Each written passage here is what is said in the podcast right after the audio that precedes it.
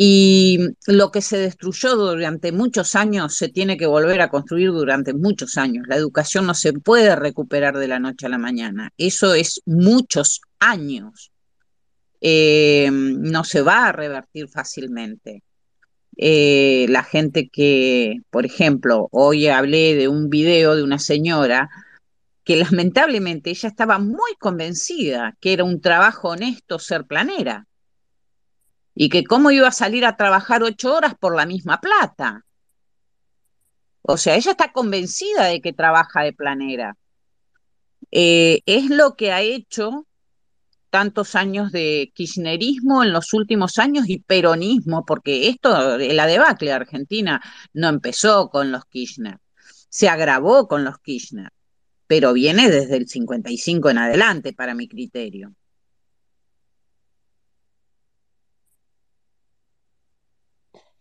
Turco, nos quedamos esperándote con la mano, estabas con la mano levantada, te caíste. Nos quedamos esperando para que hablaras. Eh, subí.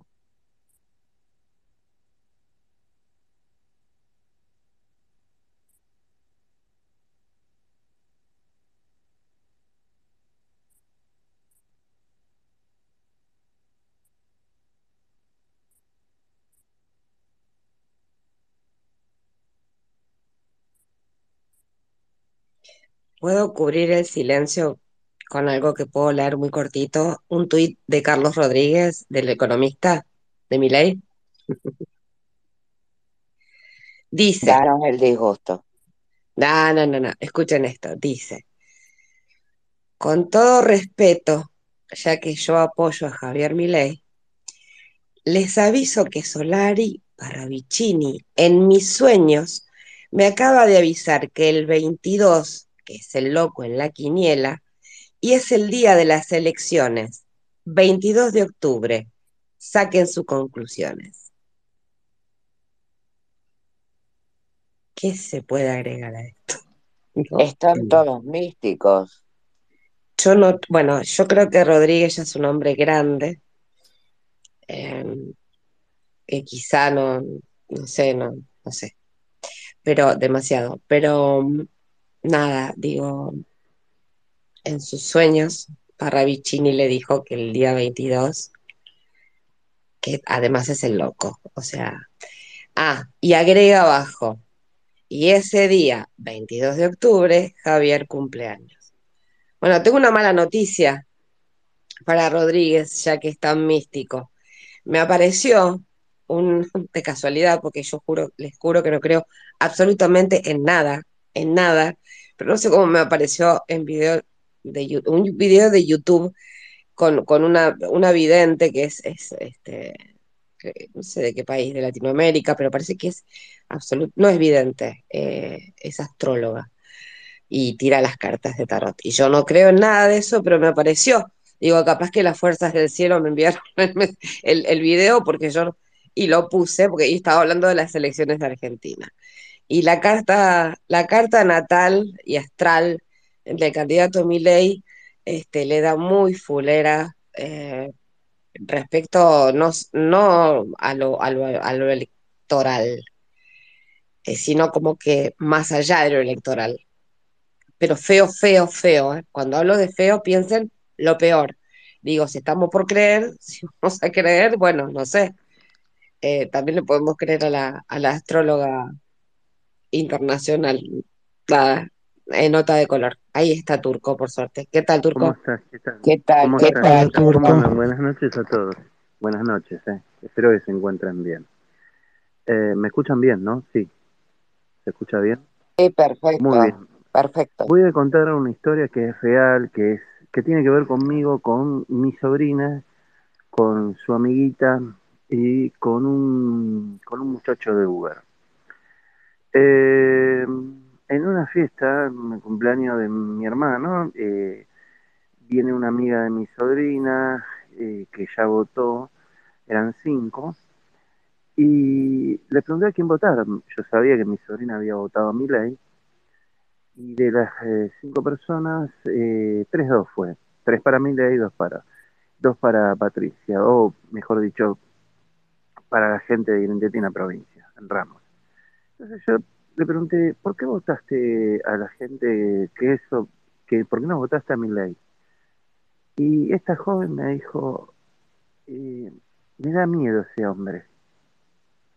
Y estilo coaching le digo, definime qué es miedo para vos. Siento frío en mi cuerpo. ¿Y por qué votarías a una señora en octubre que no conoces? Me da seguridad. 16 años. El domingo voy con mi sobrinita, se sienta conmigo en una plaza y me dice, tengo un, tengo un problema, tío. ¿Cuál? No sé, yo voté a mi ley. ¿Mm? ¿Y qué pasa con mi ley? Me dice, y no sé qué es Patricia. Eh, ¿Te tengo que hacer caso? No, le digo. Votá mi ley. Lo mejor que te puede pasar, que elijas por vos mismo. Que nadie te diga quién tenés que votar y a quién no. De eso se trata, así de aprendizaje como también de los errores. Probablemente te equivoques mucho en la vida, le dije, y muchas veces fracases. Es parte de nuestra curva de aprendizaje.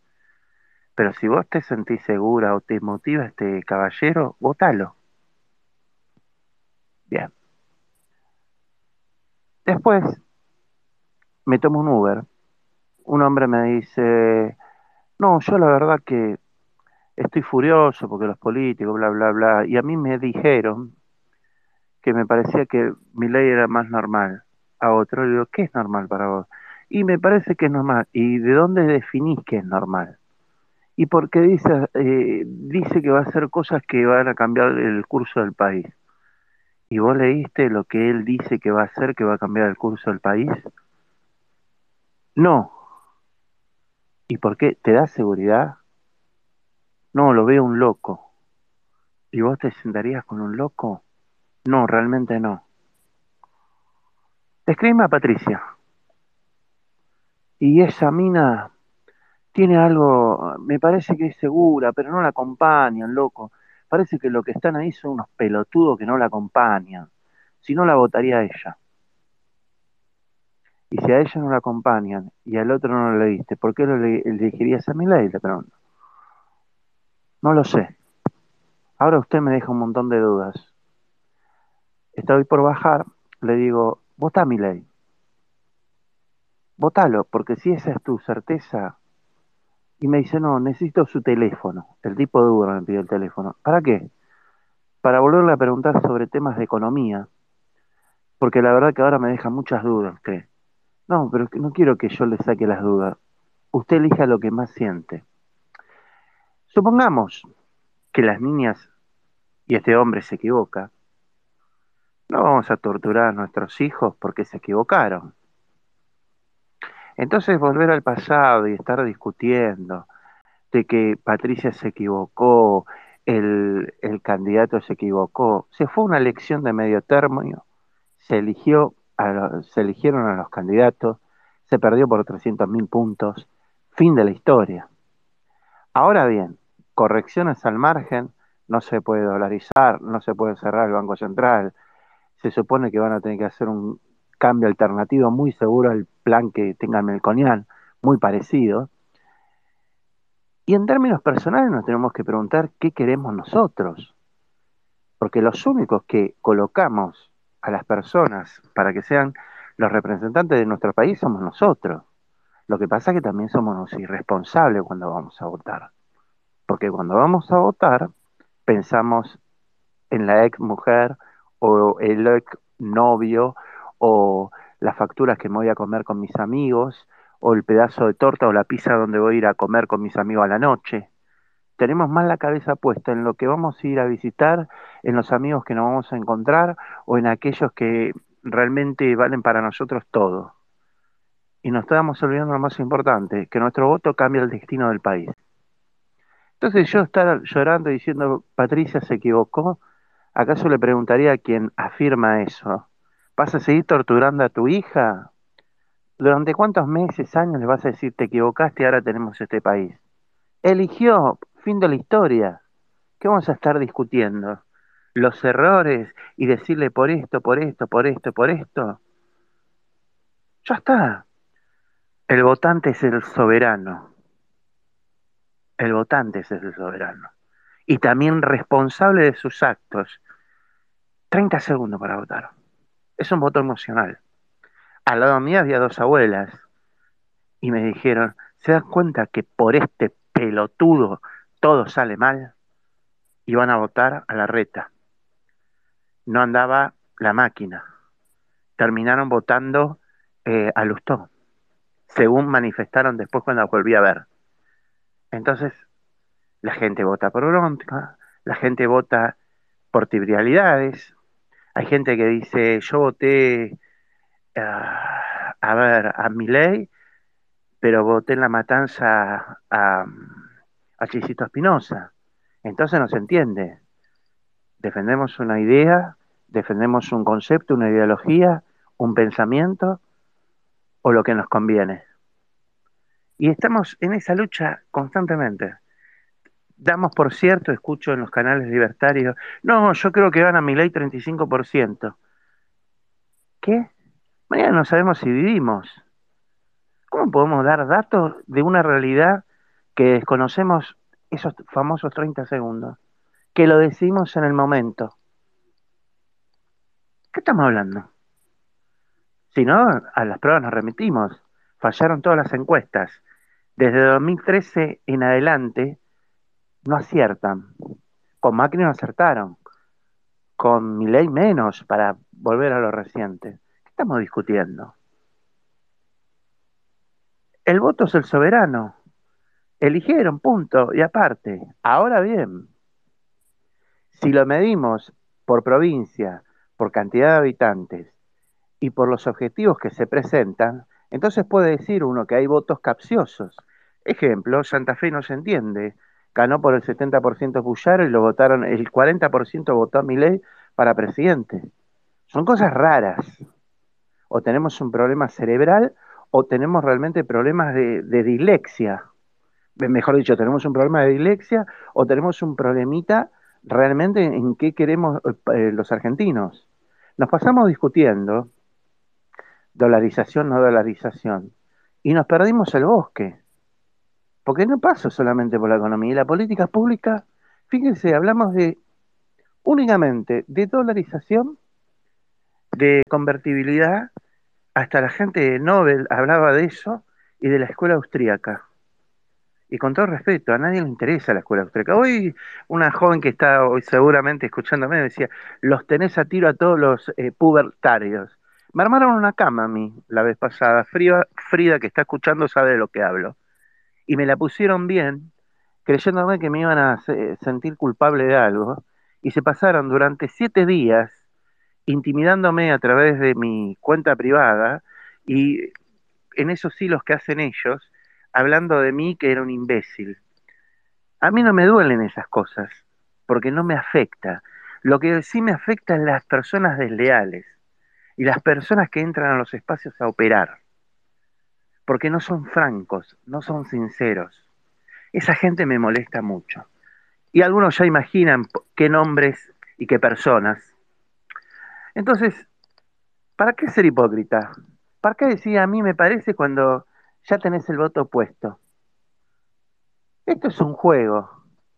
Tenemos un modelo económico sobre otro. Estira las cartas y vemos. Pero no podemos dar números que no sabemos. Mañana estaremos todos muertos, decía Keynes. Y es verdad. Por eso apostaba al corto plazo. Ahora bien, ¿qué es lo que queremos? Porque de políticas públicas no hablamos nada. Lo único que hablamos fue si Melconian iba a salir a hablar o si la dolarización y nos tuvieron un mes y medio entretenido con estas estupideces. Y con los berrinches de un pibe que cree que porque habla con lenguaje sostificado técnico, va a sorprender a todos. Puede sorprender a los nobles, a mí no, y a muchos de los economistas tampoco. Lo que a mí me entristece, que no han marcado la agenda, casi gratuitamente, y nos hemos desenfocado, y después pretendemos nosotros echarle culpa a los dirigentes, cuando la responsabilidad es nuestra. Es nuestra. Vuelvo a decirlo, yo voto a Patricia, porque es la menos mala Como saben todos, yo soy radical, pero radical de la vieja escuela, no este radicalismo vende humo. Quiero que al radicalismo le vaya bien, quiero que a la gente del PRO le vaya bien, quiero que a la Argentina le vaya bien, pero no enconicemos a personajes. Muchos de los errores que cometimos acá fueron las cagadas de Macri que se mandó. Entonces hay que ser autocrítico también. Y no sirve escribir un librito, porque muchas de las responsabilidades de hoy tienen consecuencias del pasado. Entonces esas cosas las tenemos que ver. Cuando yo recién publiqué mi hilo, ¿por qué quise tocar el tema de convertibilidad? Que lo hice largo y extendido, yo no sé mucho de Twitter, me mandaron 25 posts, como llaman ustedes, por ítem, bueno, yo mandé todo. ¿Por qué toqué la convertibilidad? Porque cuando uno habla de convertibilidad, está hablando de los dos programas económicos, el de Melconian y el de Milley, que son los que definen la historia. Uno elige la dolarización, tiene naipes. El otro elige tal cosa, tiene naipes. Y realmente vemos. Pero decir quién puede ganar, no lo sabemos. Me puedo, puedo inferir que probablemente Milley haya recibido la ayuda de tal y de tal gente, sí, es una inferencia directa. Puedo, puedo afirmar que la interna entre Patricia y del pelado, y la verdad que fue dolorosa, ya está, pero no le podemos criticar a nuestros hijos toda la vida el error que cometieron, porque es parte de su aprendizaje y del nuestro también. No se trata de economía todo en la vida.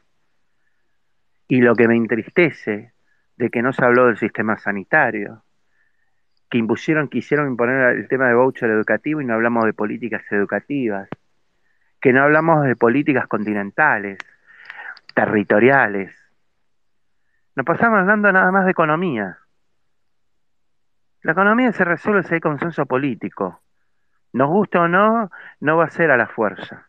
Y en eso le doy un puntito a Melconian que entendió el mensaje cuando él dijo hay derechos adquiridos. ¿Y por qué no voto a mi ley? Porque no me gusta esa gente arrogante que viene y te quiere cagar a trompada así porque sí. ¿Y qué pienso de mi ley? Mi ley es el muchacho que si todos nosotros salimos con él el sábado a la noche, sabemos que ese sábado a la noche nos tenemos los caballeros por lo menos cagar a trompada, porque se desequilibra y terminamos tirando botellazos contra otros chicos porque lo miraron mal. Eso es lo que yo pienso de ley, que es un desequilibrado. Y lamentablemente hay toda una corriente periodística y chupamedias en espacios de Twitter, chupamedias, operadores que dan asco, asco, y los tengo bien identificados como Pablo Escobar en mi libretita con Virome, me dan asco como operan, que después entran en los espacios de la señora y otros a hacer operaciones y a jugar de una manera completamente en desigualdad de condiciones. Y después tergiversan lo que uno dice.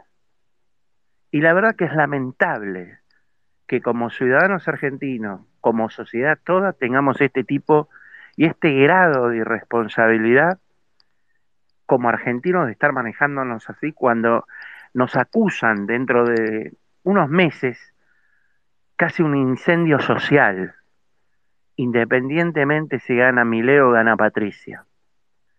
Miren que si gana Patricia, va a haber guerra en las calles. Miren que si gana Milei también la va a tener. Ahora bien, yo pienso, no es que ganan y está todo resuelto. Recién empieza mazos nuevos, juego nuevo.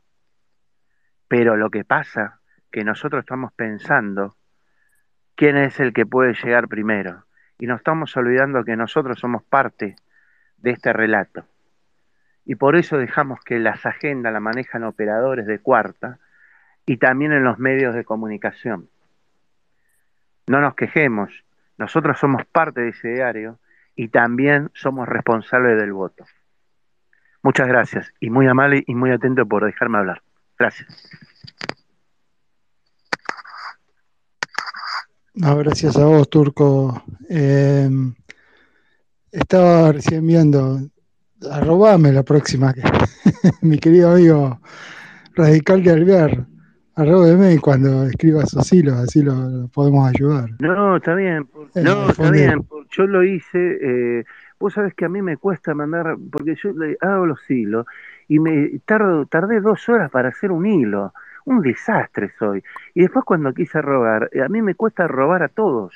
Eh, sí, te voy a robar en la próxima. Mandé el texto, se me hizo largo. Creo que me dejaron 25 bloques de, hilo, pero ahí hablo de la convertibilidad. Léanlo, tómense en el tiempo y circúlenlo, eh, critiquen todo, porque yo pongo los datos, porque nos venden que la convertibilidad fue una panacea. Tomen el capítulo 2, el capítulo 1, lo leyeron algunos que están acá del día domingo, pero el capítulo 2 habla de la deuda, de la deudita que nos dejó Menem, que es en esta figurita que si Menem, vamos a poner que, el niño bueno de Milei gana, va a cambiar de, va a cambiar de mazos de carta. Ya no va a haber el mercado solo, va a haber dólares dando vuelta. Y peor, inversores anómalos, porque los dólares, que es una moneda corriente en todo el mundo, no tiene identidad. Te opera un chino, te opera un, un tipo que está en Málaga, España, te opera un, un, te operan desde cualquier lugar. Y te compran los bonos y las deudas y todo, los peluches. Y algo que quiero que sepan, ya que tocamos tema convertibilidad, cuando se privatizaron las empresas, no reinvirtieron. Y como vieron que se acababa el negocio, los empresarios locales, que mi ley confía, dejaron a su suerte a las empresas, patitas para arriba, y la colgaron cediendo esos derechos a los empresarios privados, generalmente de Estados Unidos. Y esos tipos tampoco pusieron la suya. Lo colocaron en el mercado internacional a través de obligaciones negociables y acciones. Y derrumbaron la economía argentina. Las famosas privatiz- privatizaciones. Porque yo accedía a una empresa, no ponía yo. Colocaba acciones para que otro me compre. Obligaciones negociables para que otro invierta. Cuando no, no pudo sacar más de esa vaca muerta, volaron, fueron golondrinas. Nos devolvieron las empresas quebradas y después contamos el relato de, eh, de Cristina y de Néstor, restatizar todas las empresas que nos robó Caballo. Y si ven los empresarios que operaron ahí, son los mismos empresarios que operaron con Néstor y Cristina. Los nombres que pongo en ese hilo es el círculo rojo. Y que la ponen para todos los periodistas. Y para algunos operadores de Twitter también. Gracias. Buenas noches, ¿cómo andas, Turco? Querido profe. ¿Cómo ¿Cómo lo sacudió, cómo lo sacudió sin nombrarlo en ese fragmento que está grabado en el Space? El liberal Ricardo Hipólito López Murphy cuando dijo, hay uno al que le gustan los monopolios. ¿Tú lo has escuchado hablar, Gerardo Javier Milei, sobre los monopolios? O sea, que ocurren por decir... no me sale decirlo como dijo él. Ay, qué cuánta burrada que tenemos que escuchar con la filosofía. La escuela austríaca, que está bárbara, pero la escuela austríaca, sépanlo, amigos, hablantes y oyentes, la escuela austríaca no está gobernando ni ha gobernado ningún país en el mundo. Es una escuela austríaca, no está gobernando. O sea, esas teorías no se han aplicado. Entonces viene la frase en latín. Es un... me divierto, me divierto porque es una campaña Yo, le- yo les quiero contar tan algo. vacía de debate, de debate, sí, de la cosa pública, de no, las no, políticas públicas. Vos lo dijiste bien, profe. Pero Marcelo, claro, al decir, ahí termino, al decir de algunos libertarios, si vos decís políticas públicas, sos una especie de lustó, que querés un Estado grande, gigante y que acapare todo. Y no es eso. Te escucho, profe. fácil. Walra fue el padre de uno de los prefundadores de la escuela austríaca. Era cooperativista. 28 años fue el director y editor del diario Movimiento Cooperativo. Pareto era cooperativista. O sea, Von Büser era cooperativista. están de la cabeza. O sea, los tipos, el equilibrio general de Walras tiene que ver con los principios de cooperación, de los principios cooperativos. Entonces vos, lo que apunta, yo, estos pibes, hoy es, unos chicos me decían, la escuela austríaca en la UBA no se enseña. Primero anda la UBA, segundo sos un ignorante, tercero yo doy clases de historia y pensamiento económico, imagínate que yo no pueda dar la escuela austríaca, pero imbéciles. Pero lo grave que se tragan eso, y lo grave que nosotros también lo damos por sentado. Nos llevaron a un debate que no sirve para nada, porque están todos muertos, todos muertos. El debate real es qué ponemos mañana para comer en nuestra casa. El debate real es que yo no quiero que Frida salga y tengan tres chorros robándole el mango o robándole la bicicleta a varón o robándole eh, el perfume a una chica. Ese es el relato real. La economía no sirve para nada. A ver si nos entendemos como no sirve para nada. Los economistas que están en Twitter parecen pelotudos, me incluyo, me incluyo también, para no quedar mal. Eh, parecen que están eh, que son los más importantes del mundo. No, pelotudos. No sos eh, la persona más importante del mundo. Se la creen, dan testimonio, dan esto. Por culpa de ustedes estamos así también. Me incluyo también. Me incluyo también. Cuando Milei dice, me atacaron 100 economistas, 170 economistas, 26 dan clases en el SEMA, de los cuales 5 son amigos personales míos. Entonces, estamos comprando cosas y estamos diciendo cosas y estamos perdiendo el tiempo porque al ciudadano no le interesa la escuela austriaca, al ciudadano le interesa comer, vivir, vestir a sus hijos, que los chicos puedan educarse, que tengan un buen pasar, si son ancianos que puedan tener un buen pasar. La gente añora cosas, pero lo que añora eso son sus afectos. Y en la- me doy cuenta que con la pandemia no aprendimos nada. Perdimos amigos, perdimos un montón de cosas, independientemente si fue verdad o no. Tendría que haber sido un momento de reflexión. La economía no sirve para nada si no le pones la cosa humana. No sirve para nada. Ahí está. Otra técnica de- del amigo Javier Gerardo Milei, victimizarse, o sea, me atacaron a mí. No, querido amigo Javier Gerardo Milei, señalan los errores y consistencia de tu plan de dolarización, porque a vos te sacan del plan de la dolarización y la zaraza de la, la que llamás equivocadamente competencia de moneda y no tenés plan. Lo dije yo a las No seis- tenés plan. lo dije, No, no tenés plan, Javier lo, Milei. No tenés lo plan. dije yo el 24 de agosto a las 6 de la mañana a, a Pinta, se lo dije a Pinta, al otro chico tiene un canal de YouTube con 300 mil seguidores y Pinta me dijo, bueno, pero no podemos, no, me- él mismo me reconoció, la verdad de Turco no tenemos otro plan. Y estaba Rodo al lado. Correcto. ¿Te acordás que vos lo escuchaste? Me dice, no tenemos otro plan. Sí, Entonces le digo, bueno, entonces sí, tenemos un correcto. problema. Porque si no tienen plan, empiezan a decir a los votantes qué van a hacer. ¿Y sabes lo que van a hacer? Bueno, pero perdóname, perdóname. Pinta, al igual que vos, un caballero. Se presta a conversar, a debatir. Ahora, ¿cómo se dice no tenemos? ¿Cómo es utilizar el plural? Es como que yo diga no tenemos o sí tenemos un plan económico, cuando yo no tengo nada que ver con el equipo económico. Es más, ni economista soy. Sí, él. O sea, ¿tienen roles que se han autoimpuesto o tienen roles reales avalados por alguien de la libertad avanza? Es un dilema. Yo creo que Ojo, Pinta, estoy no, yo creo que Pinta lo tiene. X. Puede ser. Él sí, pero eh, él, eh, como el otro chico que habló, que vos estabas presente. Yo digo una cosa acá y bien clara. Si nosotros, eh, la economía, como te digo, los errores que hay, es porque nosotros le damos más importancia de la que merecen. Los fracasos económicos son fracasos de la sociedad, de elegir mal, de optar por lo rápido. Lo vemos en los nenes de 20, 25 años que votaron al kirchnerismo y bebieron al kirchnerismo y creen que la patria es el otro. La cultura del esfuerzo. Nos equivocamos. ahí vamos, ahí vamos a la política, a pesar, sí, muchos años de fracaso, por eso estamos así.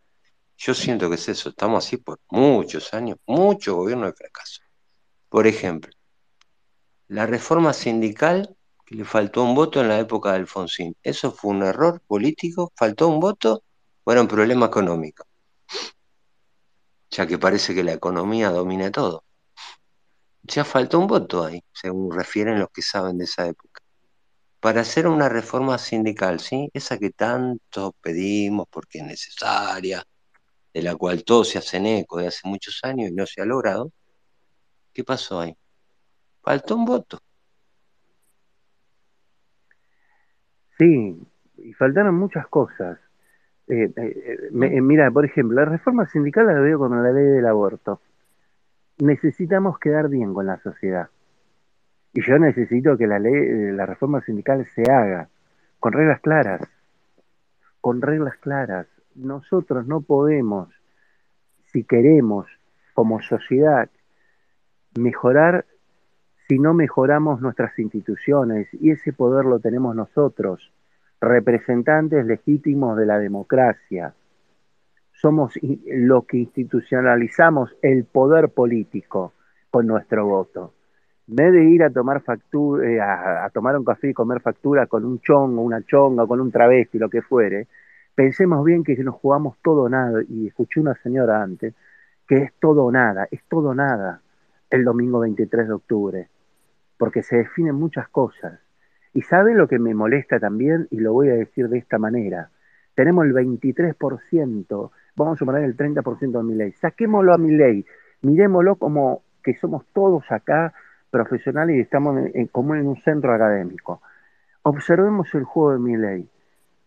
La sociedad ha hablado, independientemente de la figura de mi ley. Está cambiando los roles políticos. Quiere decir que mi ley entró por su avasallamiento verbal y por plata de afuera. Y corrijo algo, no lo solamente lo financia eh, se llama Eduardo Estanian, el dueño de los shopping. Ese es el que le pone la tarasca por abajo. Eh, es amigo de Soros, Eduardo Estanian, el dueño de IRSA, para que lo sepan quién le estaba, lo está bancando a él. Pero vamos a ir al punto, vamos a ir al punto neurálgico. Cuando discutimos esto, tenemos que verlo. Y los economistas, lo vuelvo a decir, son meros técnicos de un programa económico. Grábenselo, son meros técnicos de un programa económico. Ni más ni menos. Yo soy terrible porque en esto me estoy ejecutando, pero nosotros le damos un papel que no lo tienen. No, nosotros al que tenemos que pedir reclamos en todo caso es al propio, al propio Poder Ejecutivo, a quienes votamos y a aquellos que queremos que nos van a representar en el Congreso. Cuando le damos, el- le hacemos el pasamano a un ministro de Economía, estamos equivocando nosotros como ciudadanos. Y no estoy diciendo que no tengan errores, pero no hay que darle tanta importancia como deben. Me estoy autoflagelando yo, pero hay que ser claro en estas cosas, porque si no le damos más importancia, así terminamos. Estuvimos un mes y medio con gente que no entiende nada de economía, hablando de dolarización, de creyendo que va a cobrar 100 dólares por 100 pesos. El tipo que subió al Uber conmigo eh, no, entendía lo que hacía mi ley al final, pero lo votaba. Faltó comunicación. Una nena de 15 que habla de seguridad, por eso vota a Patricia, mi sobrina, que está en la duda, pero quiero que vote a, quien corresponda. Si a ella sintió mi ley, eso es lo que le pasa a los argentinos. Por eso traje la gráfica. Porque en definitiva, el problema somos nosotros. Somos nosotros. Que no conectamos cuando tenemos que conectar. Que es el único día que te pido que te tenés que conectar, el día que vas a votar. Después tenés todos los días para jugar con quien quieras. Pero es, ese día no. No podemos tener duda. Y que si Patricia se equivocó, y esto contestándole a Rubén, y todo eso, es como decir, vos tenés una hija, no le vas a achacar 25 años que la piba se equivocó. Se equivocó, es parte del aprendizaje, seguir de largo, siempre adelante. Como dicen los colombianos, cuando antes de matar, siempre por la positiva. Gracias. María, No, 100% de acuerdo con lo que acaba de decir Tucumán. Solo quería aclarar un punto, que es una gran realidad que mi ley juega a la víctima. eh, cada vez que le hacen una pregunta de algún cambio de idea que él tiene, enseguida salta que lo están operando, esto y lo otro. Siempre juega la víctima. Y el poder de la víctima es algo que la mayoría desconoce. La víctima genera culpa en el otro y por ende empatía a favor de la víctima. Y esto en los jóvenes impacta muchísimo. Entonces es algo que hay que hablarlo, no cambiarle el voto, pero explicar y que después él saque sus propias conclusiones. Uno no le tiene que dar la conclusión, le tiene que dar las herramientas para que aprenda a sacar sus propias conclusiones y que vayan armando sus opiniones.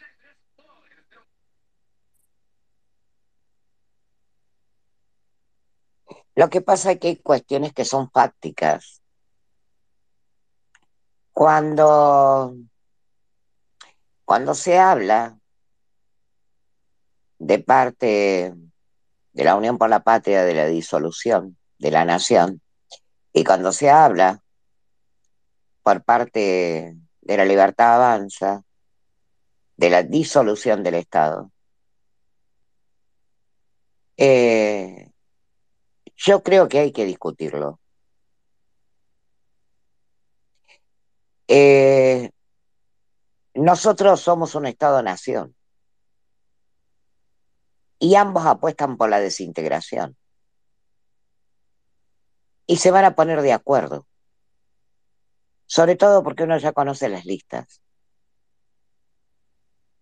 Yo no puedo dejar pasar de largo, bajo ningún punto de vista, que según la libertad avanza, la educación es una cuestión de mercado. Oferta y demanda y con vouchers. No, señor. La educación es una cuestión del Estado. Es cuestión de Estado. Y todo, todo argentino se le debe garantizar el derecho a la educación. Y ahí vemos de nuevo las concordancias, porque uno destruye la educación y el otro concluye la destrucción de la educación, considerando que no hay derecho, igualdad de derechos al acceso a la educación. Porque un voucher no se lo puedo entregar en el medio de la precordillera o en el medio de la cordillera oriental a chicos que están dispersos, que tienen el año lectivo completamente diferente al resto del país, que empiezan sus clases en agosto y la terminan en marzo, y en donde la escuelita tiene al sumo a lo sumo 12 alumnos, 20 alumnos, y un maestro que cumple el rol de padre, de cocinero, y atiende a todos los grados. Cuando habla de que el sistema previsional lo va a declarar en quiebra y que va a volver al sistema de las FJP, cuyos efectos nocivos hemos conocido todos. Y la respuesta es que no importa ni siquiera los que han aportado 40 años y algunos 45 años para la jubilación y van a tener que morir y ser sostenidos por sus hijos, porque eso lo dijo un libertario. Y bueno, que los hijos ayuden. Y ese fue Pinta Liberal.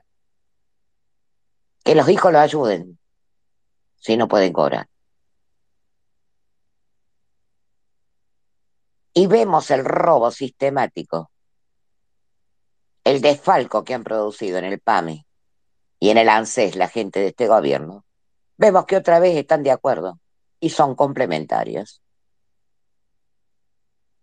Cuando vemos que no importan las Fuerzas Armadas y tenemos el problema geopolítico que tenemos en el Atlántico Sur y que estamos a punto de ser saqueados y cuando vemos nuestra plataforma saqueada constantemente,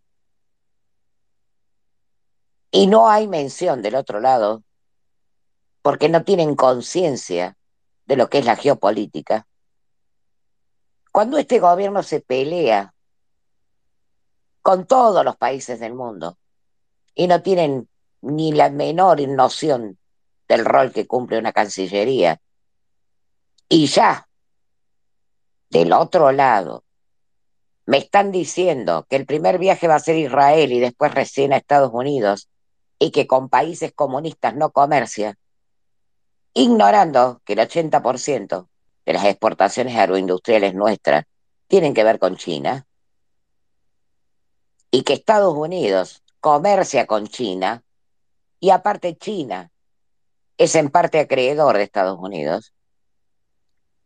Y vemos cómo estos entran al BRICS sin ningún tipo de problemas, alineándose con los países que se alinean, entonces nos damos cuenta que están de acuerdo, que son parte del mismo problema.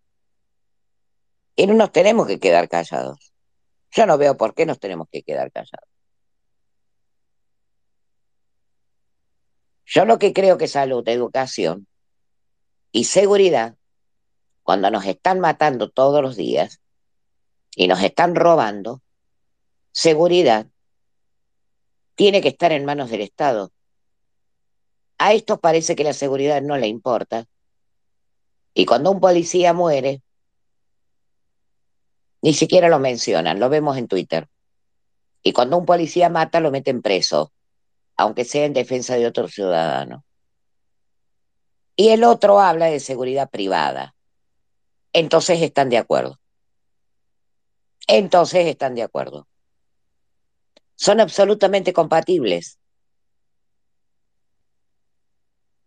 Yo creo que nosotros hablamos de otros temas y de temas esenciales, como son la salud, la educación y la seguridad. Lo hemos hablado en diferentes espacios. A nosotros nos interesa la salud. En la provincia de La Pampa acaban de cortar PAMI para todo el mundo no hay dinero. ¿Qué hacemos con los viejos? ¿Que se mueran? Iberocopic tiene la cara durez, creo que lo contó Mariel, de estar llorando ahora en la televisión porque los médicos se le van. Y no nos importa. ¿Qué nos van a quedar? ¿Los médicos cubanos sin título? ¿Los médicos venezolanos sin título? ¿Y nuestros profesionales de excelencia se van a ir? ¿Y nosotros nos vamos a quedar sin salud? Yo no discuto lo que no es constitucional. Hace rato que dije que la, la dolarización no es constitucional, punto. Y tenemos que dejarnos de joder. De una vez por todas. No existe un plan del otro lado. Existen enunciados. Los leí y la mayoría de los enunciados son anticonstitucionales. Entonces, en este país, y yo como ciudadana, soy profundamente republicana, soy profundamente eh, partidaria de, una, de la República Federal que defiende nuestra Constitución. Y no me interesan las discusiones que tiene ese señor ni las discusiones de sus fanáticos. Porque yo tengo mis principios, porque yo tengo mis convicciones y estoy segura de a dónde voy. Yo estoy segura, Turco, a dónde voy. Y sé qué es lo que quiero. Y lo que quiero es eso, una república federal. Y quiero quien me la garantice. Y por ahora, y por experiencia de gestión,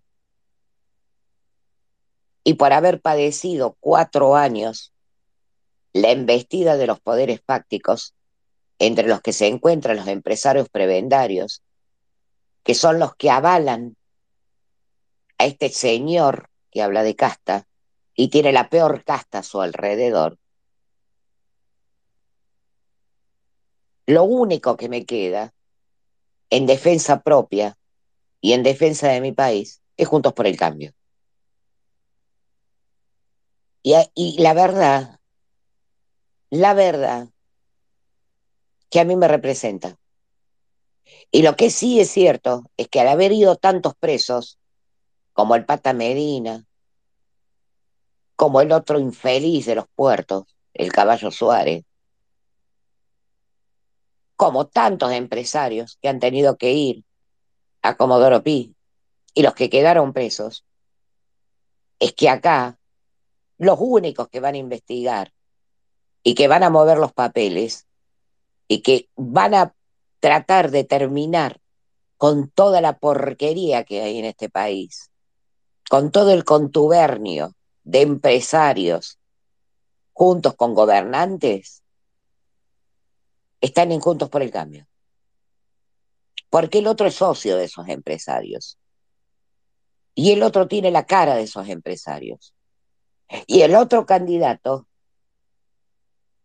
ya también es socio, ya hizo su negocio, de la misma manera que lo hizo la jefa.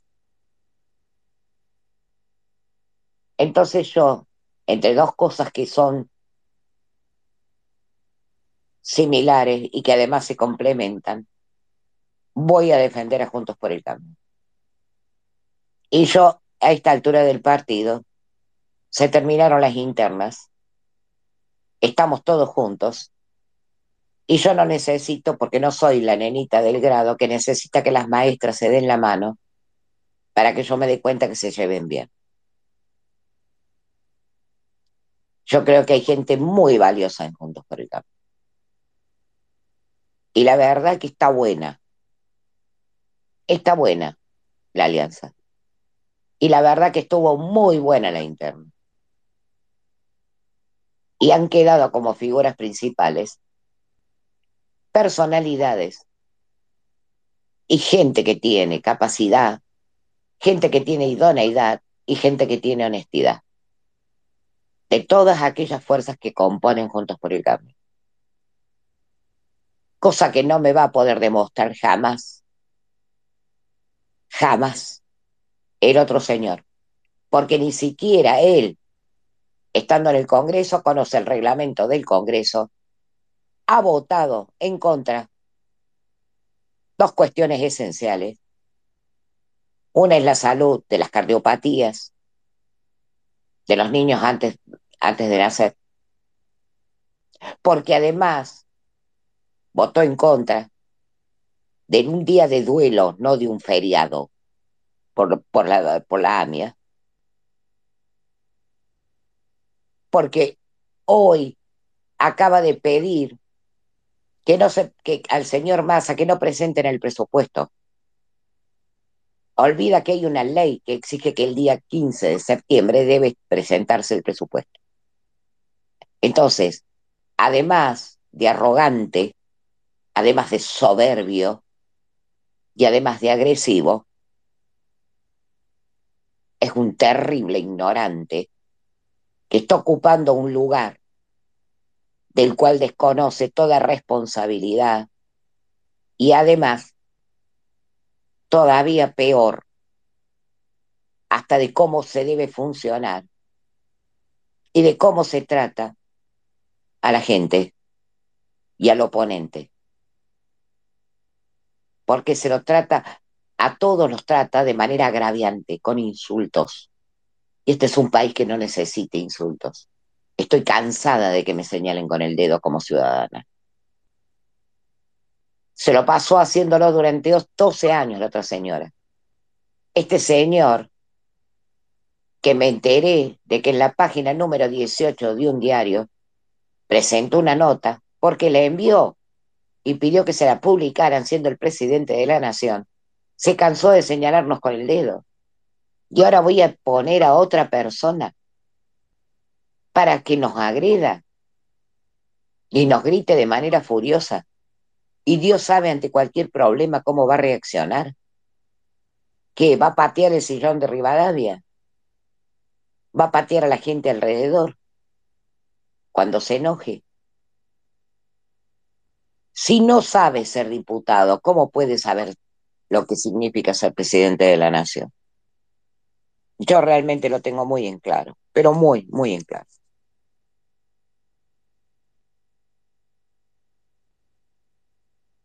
Varón. Sí. Eh, a ver, es, un momento histórico en el que, bueno, como decía Turco, tenemos que... Me, me quedó la historia que, que decía, que contaba. Eh, tenemos que, me parece a mí, eh, tener en cuenta esto. Eh, él decía, cierto turco, que tu sobrina la veía a Patricia sola. Y nosotros tenemos que ser la coraza de Patricia. Nosotros tenemos que eh, poner la cara. Nosotros no somos ovejitas. Entonces tenemos que poner lo mejor de nosotros en todos los ámbitos para hacer lo que mi ley no puede, ¿no es cierto? Eh, eh, usar eh, las herramientas que tenemos como, como docentes algunos y enseñar, enseñar que no solo es derechos también, ¿no? Que es la responsabilidad, como decías. tenemos la responsabilidad de hacer un país normal. No nos piden nada más que eso. Eh, así que, mm, bueno, me, me, fue un poco, yo me estoy durmiendo ya, así que me voy a ir despidiendo. Te agradezco, Frida, eh, el espacio. Les agradezco a todos eh, estas charlas que tenemos. y bueno, eh, yo creo que se va, se va a poder salir adelante si todos ponemos eh, nuestra fuerza. Así que un gran abrazo. Bendiciones y buenas noches. Hasta mañana, varón. Te bajo.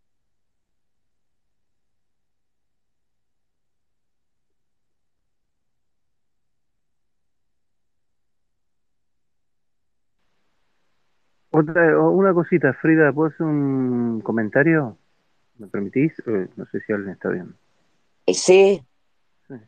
Otra de las cosas que no se habla. Eh, yo creo que el debate también tiene que hacerse para el, el gobierno de la provincia de Buenos Aires. Tiene que haber un debate. Así como lo tiene en el Chaco, en el cual yo estoy muy interesado que en el Chaco le vaya bien realmente al radicalismo, pero en realidad se necesita un debate y no entiendo por qué no se hace en la provincia de Buenos Aires, que es un debate que tiene que ser clave.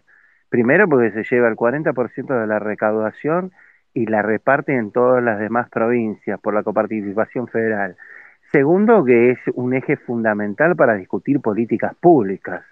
Entonces yo no entiendo cómo no va a haber un debate con tres eh, un organigrama totalmente diferente. Y eso sí me hace ruido también. Porque evidentemente ahí se juega todo. No, sacando lo que mi ex amiguito eh, pueda ser o no gobernador, sino de repente qué país queremos. Maneja el 40% de la recaudación, no es moco de pago. Y los mayores problemas los tenemos en la provincia de Buenos Aires, tampoco es moco de pago. Y, eh, y esas cosas las tenemos que discutir, pues son las cosas que nos traen problemas, son las cosas que nosotros tenemos que empezar a discutir. Eh, y me parece que el gobierno de la provincia de Buenos Aires, ¿cómo es esto? Pone plata para salvar un montón de cosas y de repente no va a discutir la plataforma electoral de los tres, en, digámoslo, entre los, oferente, entre los dos oferentes y el monopolio de Kisilov porque eh, en lo personal a mí me preocupa mucho que Píparo pueda ganar. Primero tendría que volver a trabajar al Banco Provincia, que hace cinco años que no trabaja ahí y sigue cobrando. Esa parte no la cuenta. Y después te llaman de casta vos o casta el otro. Pero estaría bueno escucharlo, porque una cosa es el discursito y otra cosa es lo que tiene pensado. Y que yo sepa, no se ha hablado nada de la provincia de Buenos Aires solamente eslogan. Y eso es preocupante también. ¿O no, Marcelo?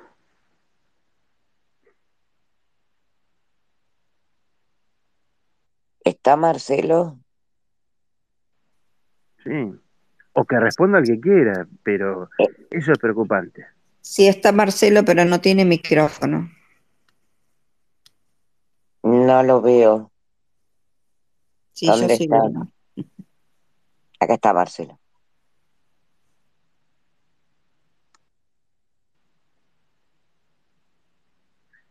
Eso, Frida, es para preocuparse también.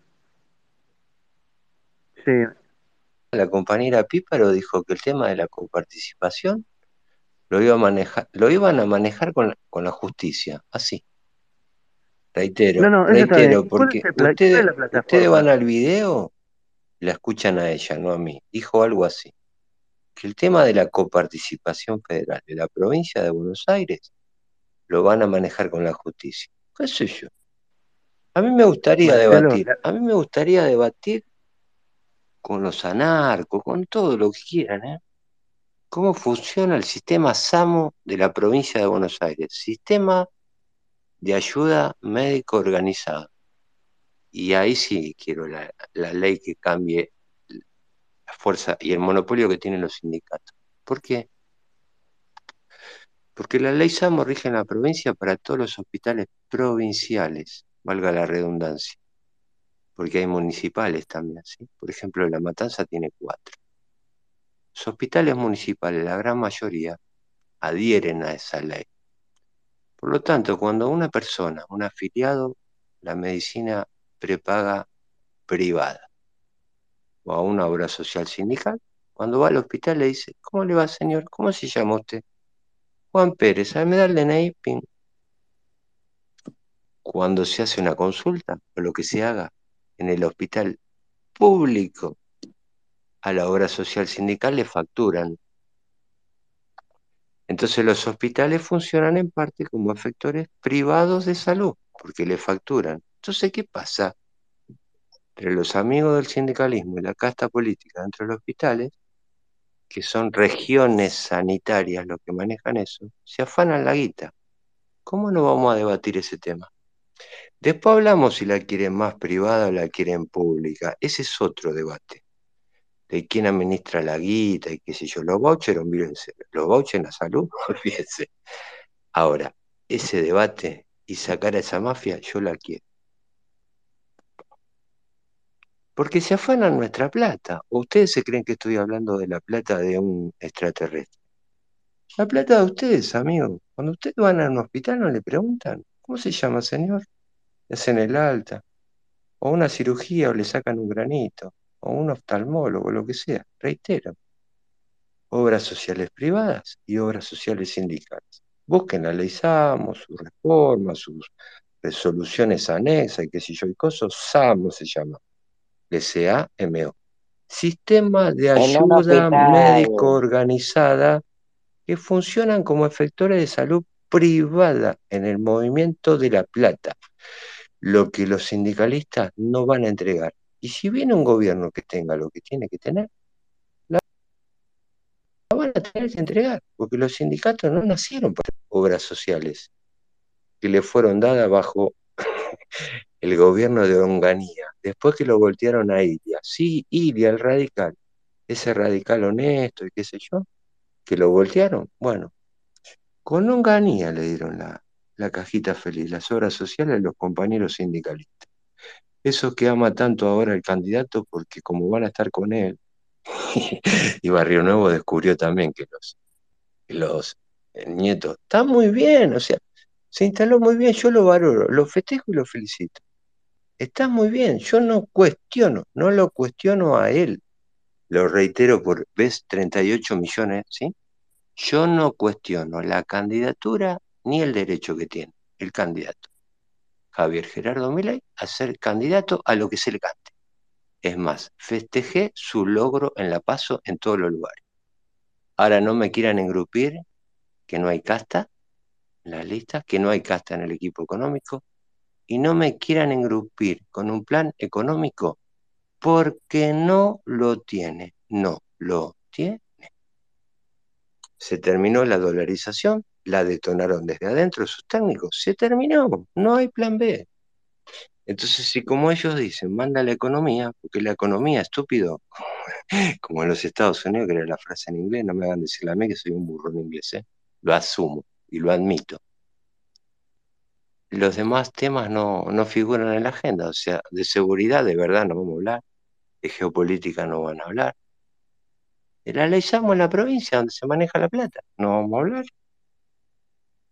En fin, la compañera Píparo hace agua por todos lados. ¿Y saben qué? De la ley Samo ya está hablando Grindetti. Lo escuché el otro día así al pasar. Después lo interrumpieron y. Con, no todo, respeto, con todo respeto, Marcelo, con todo Diga. respeto, vos, vos venís de, de militancia y demás. ¿No es conveniente tener una discusión de los temas que realmente... El gobierno de la ciudad de Buenos Aires, no sé si recuerdan que mi ley, está en los videos, nunca dejaba hablar a, a, la, a la chica Bergman, ¿no? La socialista, la rubia, la- a la, la que le dicen la rusa. Eh, y después salió diciendo que ganó él el debate. Es medio raro, ¿no? Pero eh, debatían en la ciudad de Buenos Aires, en, el programa Dos Voces, el, los candidatos en su momento, eh, o yo me equivoco, No, pregunto. correcto, sí, correcto. Cuando Sí, fueron siempre, candidatos a ¿no? diputados. Inclusive en la época debería. que Tellerman contra Macri, me acuerdo de esos videos. Ahora yo me pregunto, en la provincia de Buenos Aires, Patricia no, Burri estaba. Patricia Burri con Macri y con Ibarra. Están los videos en YouTube. Sí. Yo, yo tengo una pregunta, ¿y qué pasa en la provincia de Buenos Aires? Eh, Yo obvio que a, a mi amiguito le van a tener que cortar la charla porque lo dejas hablar y te vendió los libros, todos los libros, eh, Kicillof. Pero en realidad tenés que discutir, porque estamos en un problema. En vez de ir a la justicia tenemos que discutir lo que pasa en la provincia de Buenos Aires, que nos compete a todos, a todo el territorio nacional, lo que pasa en la provincia de Buenos Aires. ¿Entendés? Porque lo- ese, ese tema de la falta de recursos en otras provincias es porque se dilapida todos los recursos y las no reasignaciones en la provincia de Buenos Aires, que si recibió toneladas de plata. Y esa viene sin rifar, ¿viste? ¿Cómo se, cómo se llamaba el de Dualde, que era un millón de pesos y se quedó anclado? ¿El fondo reparador era? Sí, el ¿Cómo fondo, famoso, el fondo reparador era. Y Bueno, yo te pregunto, Fondo ¿por qué no se debate? Porque a mí los eslogan de Píparo, sí, nena, eh, está todo bien, pero discutamos realmente lo que pasa.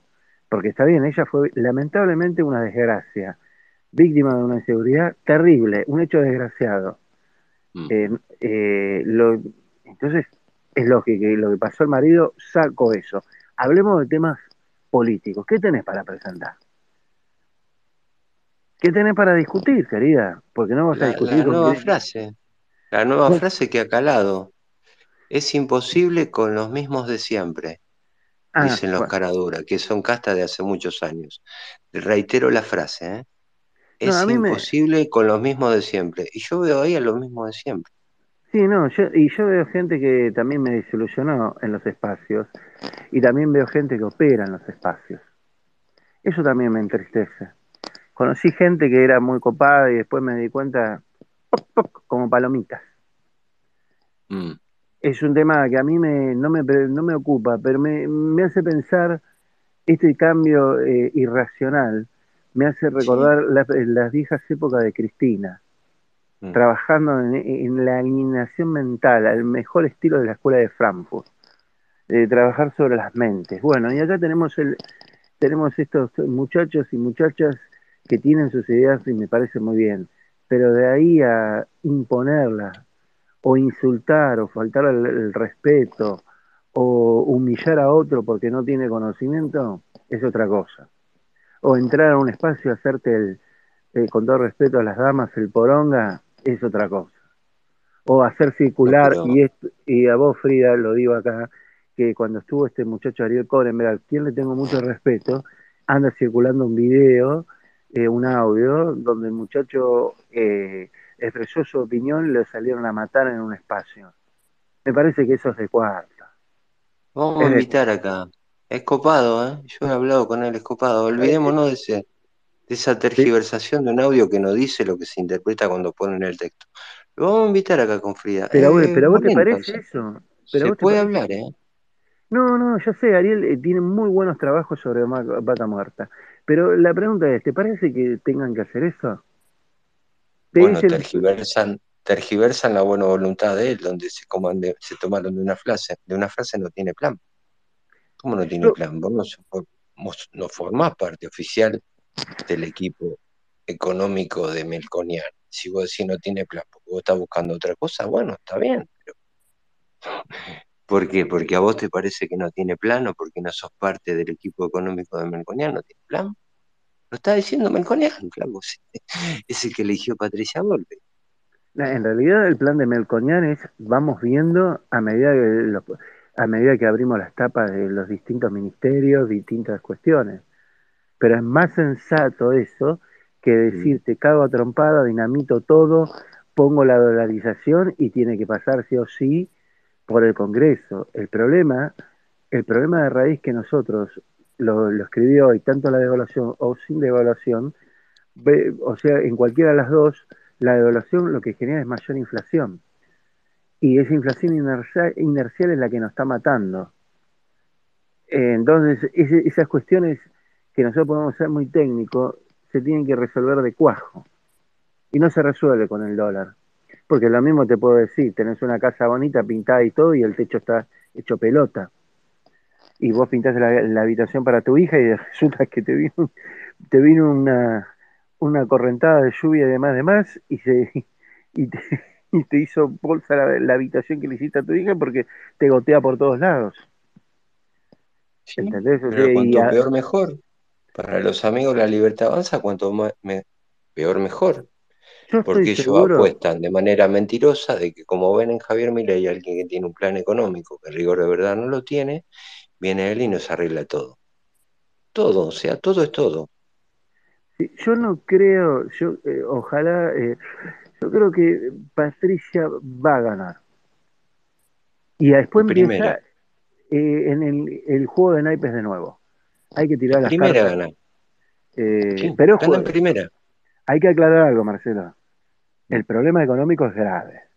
Entonces las Sí. cartas hay que saberlas tirar y espero que la gente de Libertad Avanza, sé que nos están escuchando, le mandamos saludos a todos, que realmente se comprometen como ciudadanos eh, acompañar este proceso y no como resentidos o envidiosos.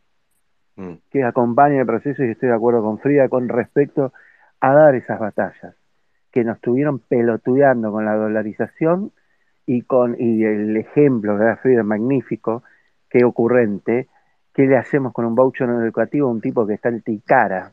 Ponele, ¿entendés? Eso está en el medio del monte.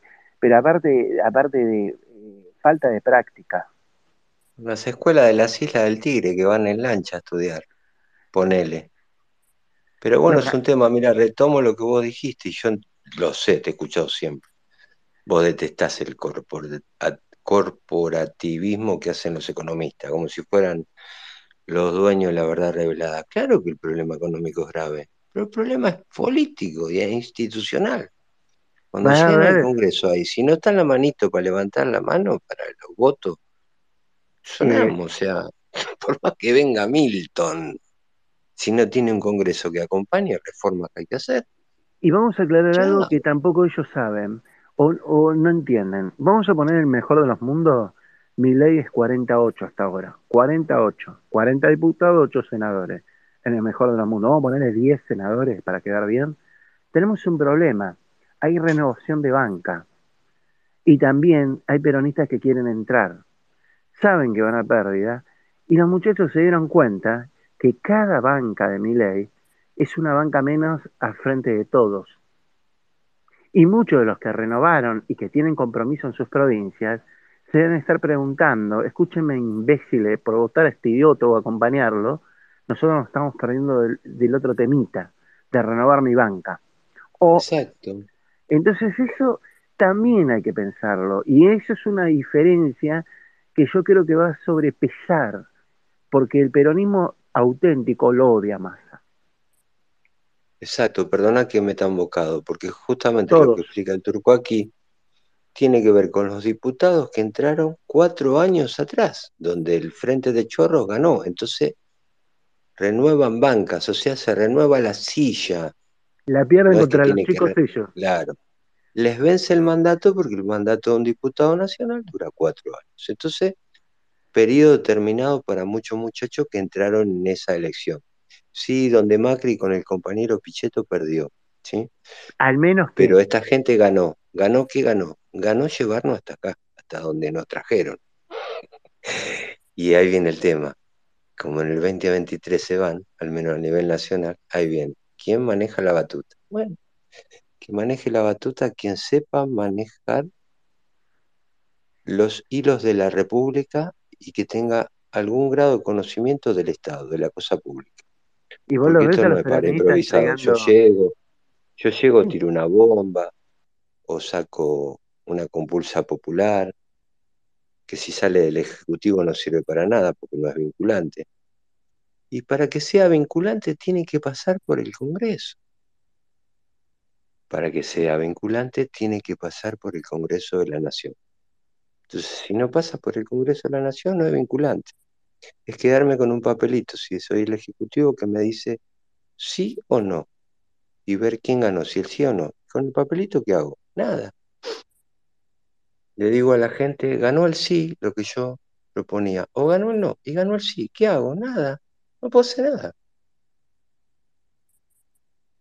Porque el, porque el pueblo no delibera ni gobierna, sino a través de sus representantes. El artículo 22 es, bueno, Sí, sepa el pueblo votar, porque no vamos a votar a presidente solamente, vamos a votar presidentes, senadores, diputados, ¿m? intendentes, concejales. Te hago una consulta. ¿Y los peronistas le van a dejar 40 bancas a Milei? ¿Te Si pusiste a están ellos lista, van en sus listas. están ellos en la lista. ¿Qué le van a dejar? Ya la tienen, van ellos en las listas. eso, por eso van en sus listas. Van ellos en las Y la, listas. y la verdad es que yo no le quiero mandar ningún saludo a nadie. Mm. Este, Están en eh, las listas, Turco. Si vos y yo eh, seríamos peronistas, estaríamos en la eh, lista de la libertad avanza, eh, yo no le voy a mandar saludos a nadie de los que acostumbran a, a grabar los espacios y de los que acostumbran eh, a usar los espacios ajenos porque son incapaces de generar sus propios contenidos porque no los tienen. Cuando en realidad no existen ideas o no en general, lo que hace es usar y criticar y desprestigiar este, a los demás. Entonces no les voy a mandar saludos. Perdóname. Fíjate que, que Este, Macri el otro día se pronunció a favor de Patricia Burri, a quién va a votar. Y hasta hace 10 minutos corre todavía el flyer donde dice voto a mi ley. Bueno, pero yo no les quiero mandar saludos. Bueno, Y lo que no quiero es que me sigan colgando cosas acá en los comentarios de manera cobarde. ¿Por qué no piden la palabra y hablan? Porque yo bloqueé a la persona, pero hay alguien que colgó que mi sobrino es un violín. Entonces, que no sean tan cobardes, que pidan la palabra y que además acá es una cuestión de debates de ideas. Y si no las tienen, que no usen nuestros contenidos para hablar. No les mando saludos, que lo sepan. Porque vienen, entran, graban los espacios y desprestigian. o sea, tenemos la policía del pensamiento que graba los espacios. Exacto, Qué es la policía del pensamiento. Es bien bárbaro. kirchnerista. Por eso digo, no Perdón, son Frida, no sabía. ¿eh? No sabía No, eso, que no son diferentes, sí, sí, no son diferentes, se complementan. Son la policía del pensamiento. Y lo que es peor, lo que es peor, es que además desprestigian. Y solamente una persona que no tiene ningún prestigio, que realmente no tiene nada para exhibir y que no tiene currículum vitae, realmente puede ocuparse de esas cosas, porque ignora, ignora por completo de qué se trata. Que se enteren. Pero le dan un carguito con algún diputado cuando lleguen los Claro, peronistas en la libertad. Claro, ¿usted qué cree que, claro, cree que pero vos crees que laburan creen que ser gratis? un investigador del CONICET, Pero vos te crees que porque laburan siguen con el gratis? tema de Ariel, siguen con el tema de Ariel. Está bien, pero Porque vos para ellos ser son tan ignorantes que para ellos ser investigador del CONICET no es una cuestión de valores y prestigio. Mm. Son tan ignorantes que ser profesor de la UBA y del SEMA es cualquiera, porque no tienen idea de cómo se llega a un cargo de profesor. Mm. Entonces que sigan jugando, pero que sepan que desde acá yo no los saludo. Y que sigan viniendo al espacio y escuchando para grabar. Pero no voy a tener ni el menor gesto, porque no tienen entidad.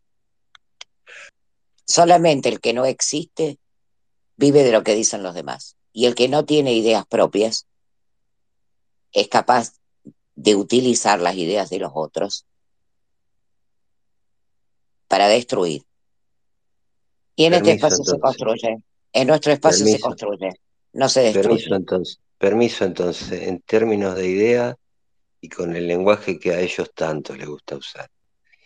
¿Qué domada y qué meada les ha pegado el compañero liberal, porque dijo serlo, yo sé que lo es, Melconian en televisión? ¿Qué domada y qué meada les pegó? ¿Cómo les duele que tenga un plan económico? Y con un equipo, sí, 77, 80, al que ustedes llaman casta y qué sé yo. ¿Y qué se creen? ¿Que un Ministerio de Economía no tiene gente atrás? Pregúntenle a Carlos Rodríguez cuando fue ministro en la época de Menem si no había un equipo ahí.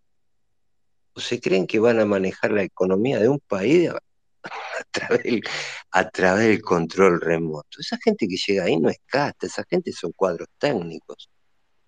Depende después para qué lado gobiernan, ¿no? Si manejan los negocios del poder, como han sido muchos de los curros de las privatizaciones, yo estoy del lado de privatizar como corresponde, no de regalar, no de entregar el patrimonio público. Y menos como fue con IPF cuando Menem estaba terminando el mandato. Voy a aclarar Sí, algo. eh, eh, amigos, Menem, el compañero Menem, estaba terminando el mandato y privatizó IPF. ¿A qué carajo privatizó? ¿Para llevarse unos mangos y los amigos? ¿Saben qué? De ahí salieron los desaparecidos fondos de Santa Cruz, que nos trajeron Espera, a esta Marcelo, tragedia. espera. Sí, ¿Cuándo has visto a un liberal decir que a una empresa se la van a entregar a los empleados? Hace poco lo escuché.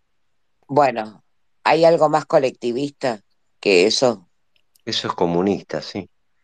Bueno, Eso, eso es propio de Del Caño, un discurso sí que lo maneja. bueno, eso dijo el líder de la Libertad Avanza. Sí, lo escuché, lo escuché Lo más y colectivista que escuché en mi vida.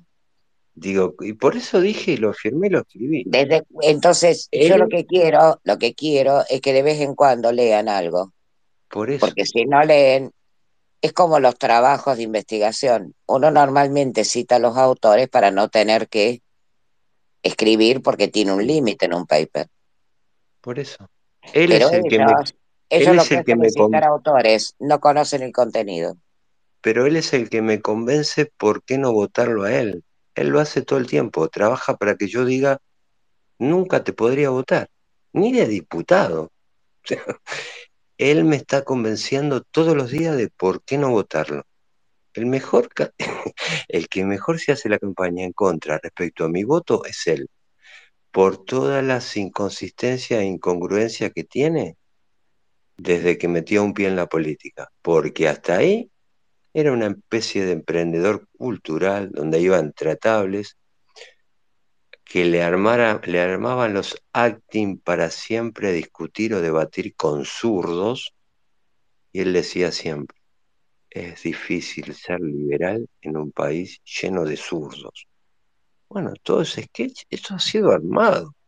Y está muy bien que haya sido armado, porque era un tema pintoresco. Ahora, después, ha degradado las ideas de la libertad.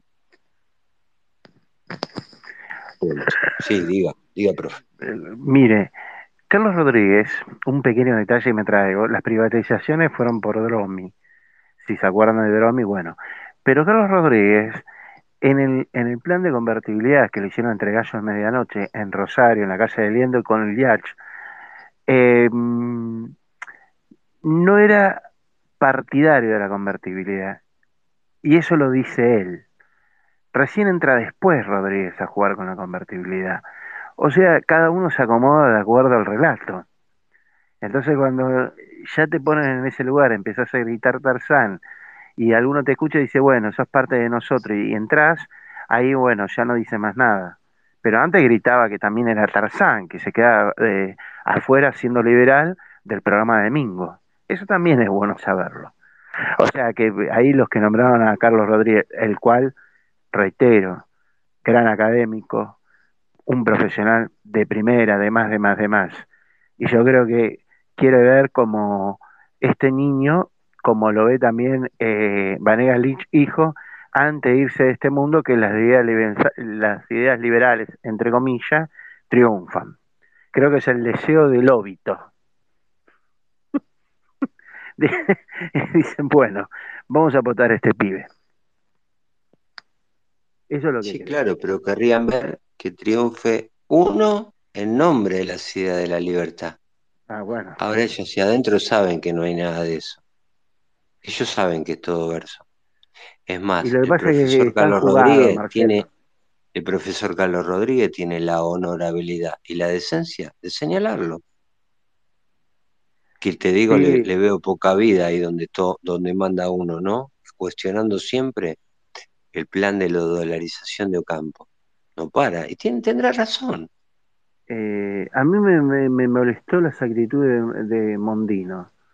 Yo la verdad eh, pasó de bastante cocorita Mondino, te digo. La verdad no me extraña esa señora, pero eh, definitivamente yo creo que ahora, tomando las cosas en serio, si no hay dolarización, eh, prácticamente van a ir una canasta de monedas y van a hacer un plancito igual al, que, al del Melconian. Pero eh, Melconian fue muy vivo. Él dijo, no vamos a ir donde no se atacan derechos. Y yo creo que él sabe que en cierta manera eso le suma puntitos. Milay nunca nombró eso mi ley dice, cuando echo a los de CONICET o voy a echar esto, avasalla derechos de muchos de esos. Y el CONICET tiene mafia, nadie lo niega. Tiene personas impresentables, nadie lo niega. Pero también, sin conocimiento, un país no avanza, viejo. Y no podemos por cinco o seis hormiguitas eh, joder a todo un a todo un cuerpo científico, porque hay científicos de la puta madre en Argentina, que si no lo financiás no pueden generar conocimiento y eso también es válido. Después discutimos en la cuestión cultural o social, pero también es importante. ¿Sabes qué pasa, Turco? Que no saben lo que es el CONICET. Porque toda esta gente, toda esta gente que ves en los espacios, evidentemente no saben lo que es el CONICET. Y tampoco saben cómo se financia el CONICET. Y vos sabés que hay un lujo que, que no se van a poder dar. Que se les explique qué es el CONICET, cómo, cómo funciona, cuáles son las fuentes de financiamiento. Porque como son ignorantes y no lo saben, Yo en un espacio hice algunas aclaraciones, no las voy a volver a repetir. Desde que graban los espacios, porque ¿sabes qué? Ella lee letra. Sí, después la mayoría de ellos, la mayoría de ellos no tienen ni idea de qué es el CONICET, qué es la CONAE, qué es el NEA, qué es el Sí, el, el NEA, la Comisión Nacional de Energía Atómica, no lo saben. No, no, no, no conocen. No conocen las instituciones, no conocen ninguna de las instituciones de investigación que hay en este país. Frida, Tampoco saben las fuentes de financiamiento. Frida, quiero hacer un comentario, porque esto es importante. Por eso Eh, no lo voy a decir, porque no, por eso no no. voy a hacer las aclaraciones, porque como son ignorantes, quiero que sigan siendo ignorantes. Pero yo sí quiero hacer un comentario. ¿eh? Cuando uno es doctor en algo, eh, no sé si alguno, bueno, vos sí, obvio, vos sabés que vos tuviste una director o una directora de tesis y sabés que fuiste a un juicio de evaluación donde se te sentaron tres, cuatro sujetos que vieron la tesis tuya previamente, la pudieron observar y te tuvieron quizás pelotudeando, porque eso va por acto resolutivo, quizás vos pensabas meter una tesis en menos de un año y te tuvieron un año y medio boludeando con tu tesis. Por eso yo cuando eh, el, dice, no, los doctores cualquiera, no tienen ni idea muchos de esos nenes, el sacrificio que hay de la persona que lleva un doctorado, de las lágrimas, de las horas de trabajo académico, de las peleas con su director o directora de tesis, y también, y también con los jurados, porque una vez que se envía la tesis se evalúa, y si hay correcciones de tesis, te la hacen pasar por comisión, y después te dicen cómo tenés que ver si están de acuerdo o no con lo que vos planteaste. Y por ahí venís hace tres años trabajando una tesis y tenés a tres personas que te van a estar jodiendo diciendo, no, a mí no me gustó este capítulo, a mí no me gustó cómo hizo este enfoque, y vos tenés que rehacer o no la tesis y después presentarla para defenderla, ¿no? Entonces, cuando se desmedra tantos economistas tratando a todos de imbécil, yo saco el lado económico y todo. Pienso en que mucha gente se esforzó mucho para tener un doctorado. Se esforzó muchísimo. Y denigrar a una persona eh, eh, porque no piensa igual me parece aberrante. Y decir que son 170 pelotudos, y los 170 pelotudos que están ahí son todos doctores en economía, son tipos que han estudiado mucho, y muchos son del SEMA, y dan clases en el SEMA. Y me parece que faltar el respeto ya eh, a la profesión, a la idoneidad y al trabajo intelectual previo de, esas personas. Eh, y eso creo que también en tu ámbito de geografía, el trabajo, eh, las horas de, estudio, el arte de saber escribir, las correcciones. y esto es bueno aclararlo, y la gente por ahí no lo sabe. Hacer una carrera de doctorado te lleva entre 5 a 8 y 10 años, y muchas veces tenés que estar sabiendo que tiene, tenés que prender la, ve- la vela para que tu director o directora de tesis no se muera, para que esté de buen ánimo, que te corrija los capítulos mes a mes, que te mire las correcciones, como vos bien decís, y todo eso vos lo sabes bien, lleva tiempo, lleva tiempo. Y después pasarlo a una comisión evaluadora para que lo- el jurado de tesis, el de tesis evalúe esa tesis. O sea, faltar el respeto por algo tienen merecido ese honor. Y no estoy diciendo que son mejores personas, para nada. Pero me parece que no podemos agraviar a todos así tan gratuitamente. Eso No, no. aparte, el doctor tiene convalidado el título a nivel mundial, que eso tampoco lo saben. Y el doctor, a su vez, forma a otros doctores, Sí.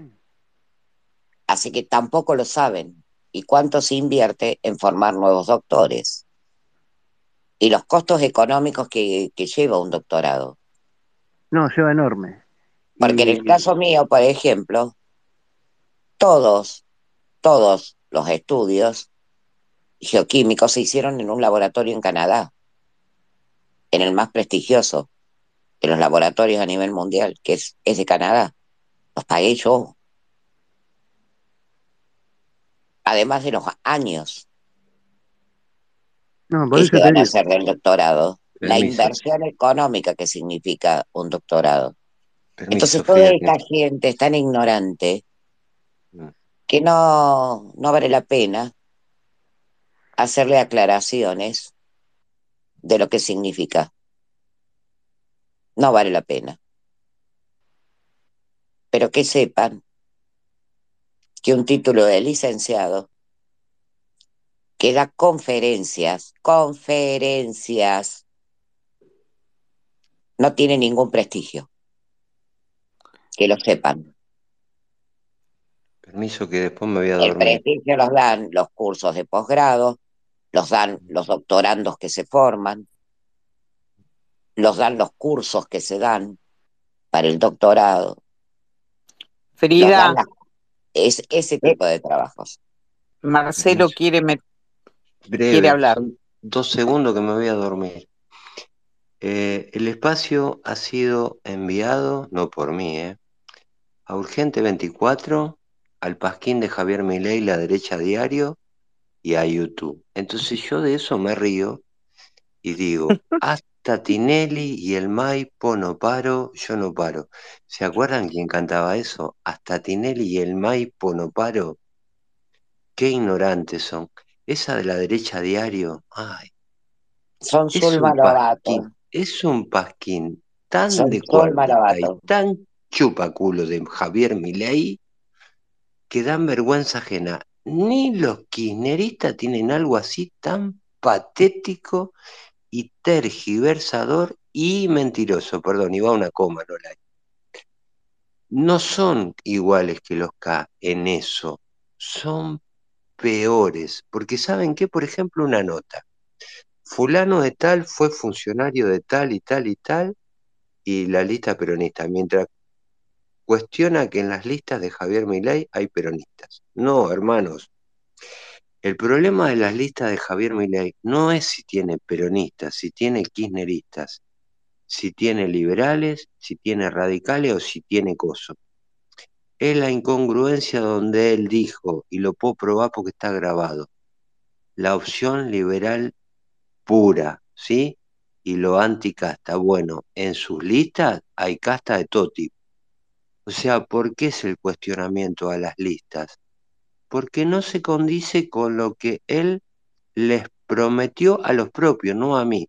La opción liberal pura. ¿No ven que él habla de falsos liberales a los que están en Junto para el Cambio? Porque como no están con él, son falsos liberales. O sea, los liberales están con él. La lista tiene casta, tiene peronistas, tiene radicales, que tanto detesta. Bueno, tiene radicales. Tiene algún liberal de hace tres minutos y tiene kirchnerista. O sea, funcionarios. Eso es lo que se le reprocha al Armado de la Libertad Avanza. Haber prometido algo que no son y seguir vendiéndose como algo que no son, como la frase absurda, ridícula, permiso que me voy a dormir, y pelotuda. Es imposible con lo mismo de siempre. Bueno, flaco, en todas tus listas están los mismos de siempre. Eso que querés combatir, que es casta, y la casta está con vos. Y el poder oculto también está con vos, porque esos empresarios que en esas presentaciones televisivas tanto condenabas, son parte de tu casta, son los que te bancan más allá que vos te mande la parte de que donás o rifás tu sueldo. Eso es un acting, papu, conmigo no. Bueno, amigos de la libertad, gran abrazo, me voy a descansar. Chau, chau. Viva Hasta la mañana, patria, Marcelo. viva la patria, viva la libertad y viva la república, recontra carajo. Gracias. Sí, yo también me voy, son casi dos y media, le mando un saludo a Marcelo y mañana, Dios quiere, sí, nos vemos.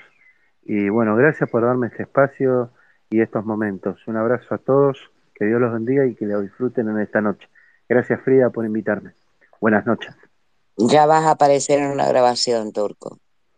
Y bueno, sí, yo no te hagas problema. Yo no tengo nada que ofender. No me, no me ofendo porque lo que digo me sale de corazón. No tengo nada que decirle, no tengo nada que avergonzarme. No, yo me banco eh, estas cuestiones. No me asusta nadie. De los chicos que están ahí, de los economistas que tiene Milei, ninguno me quita el sueño. Yo tengo casi 30 años de economista. Y, o sea, hay muchos años ya de estudiador, de estudiante, investigador y todo eso. Ninguno me quita el sueño.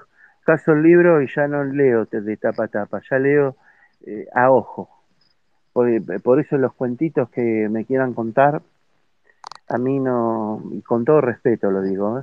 con todo respeto, esa gente no, no, no me asusta. Por eso yo agradezco que me permitan hablar acá y que yo pueda disfrutar también de ustedes.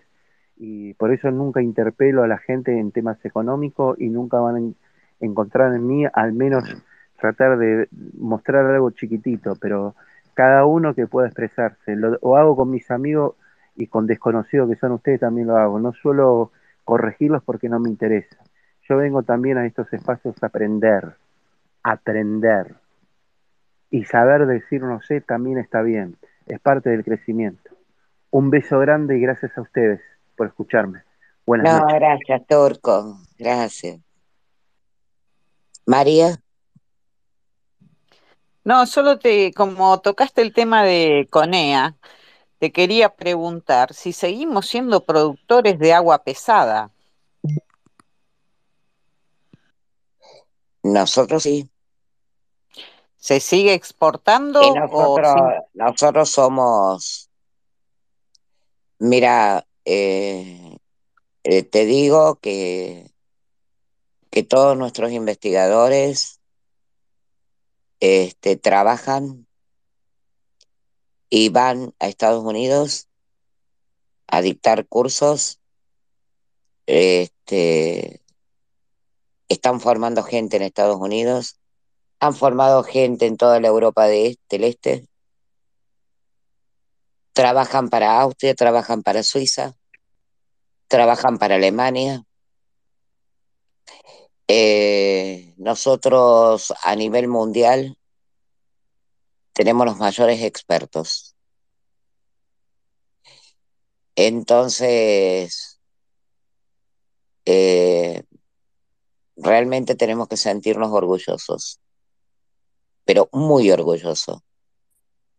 No, sí, en, CONEA, eh, a ver, es un organismo súper, súper respetable para mí, pero la, como hace Comisión Nacional de Energía Atómica es extraordinaria, este, tienen la capacidad de, de hasta cambiar los núcleos de los reactores nucleares, este, son,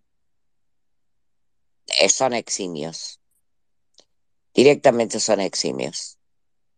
Y, y una de mis doctorandas, este, estoy muy orgullosa de ella porque es reconocida a nivel mundial. Este, la hicimos justamente en el Instituto Balseiro y, y en menos de 10 años se convirtió en una referente a nivel mundial. Entonces, no, tenemos, tenemos gente extraordinaria. Este, en eso de que el alumno supera al maestro, yo estoy muy orgullosa.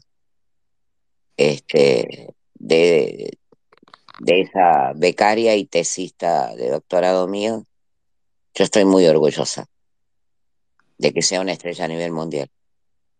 Este, y ella está en el Instituto Balseiro y eh, realmente nosotros tenemos físicos que están trabajando en la NASA. No, eso lo sé, Frida, eso lo sé. Lo que pasa es que... Tenemos gente muy valiosa y no es que está trabajando en la NASA, viajan a la NASA para hacer trabajos específicos que les requiere la NASA. Y entonces, cuando se habla de la Comisión Aeroespacial este, de Argentina, eh, no saben de lo que están hablando. No tienen ni idea de lo que están hablando. Eh, tenemos un nuevo premio Nobel tampoco lo saben. Entonces, eh, se cree que porque leyeron un librito de economía y lo repiten hasta el cansancio, este, realmente son gente importante. Y, y no tienen, no, ya te digo, ni se imaginan la gente importante que hay en este país. Y lo peor de todo es que son tan miserables que la gente esa que es tan importante, que tanto prestigio le da a la nación, este, tiene sueldos miserables y trabaja porque ama su trabajo, porque ama lo que hace y con orgullo representa a la nación. Este, por eso me da pena que eventualmente esa gente pueda ser la que no llegue a gobernar, porque significan la mediocridad, significan la ignorancia. Y habiendo tanto, tanta gente intelectualmente valiosa y científicamente importante en este país. Eso es lo que a mí me da pena.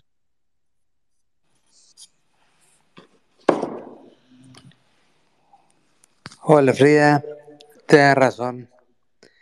Yo soy un médico, doctor, tengo 50 años de edad, 25 años de profesión, hice un postdoctorado en Francia y la verdad, hoy me duele la Argentina, me duele en lo más profundo de mi corazón.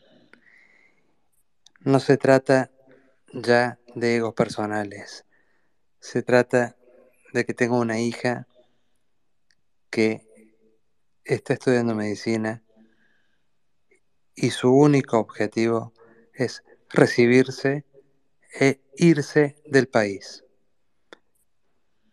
En la comisión de mi hija están todos exactamente en la misma situación. La verdad que ponerse a discutir con, con gente que es incoherente, que es inestable o que quiere aparentar una altura intelectual que realmente no tiene, avergüenza un poco. Eh, me duele la Argentina. Perdón, estoy muy triste, pero me duele el momento de país y me duele saber que en un futuro próximo no tenemos chance de estar bien. Yo tengo una amiga que tiene dos hijos que son médicos. Uno de ellos es una estrella en Francia y, da cursos en Francia y da cursos en Alemania. Brillante. Y otro que está en México. Eh, el dolor de esa madre no y de saber que sus hijos no van a volver es terrible. Pero también es terrible pensar que esas eminencias las podríamos tener acá, trabajando para nosotros. Uno es neurocirujano. O sea,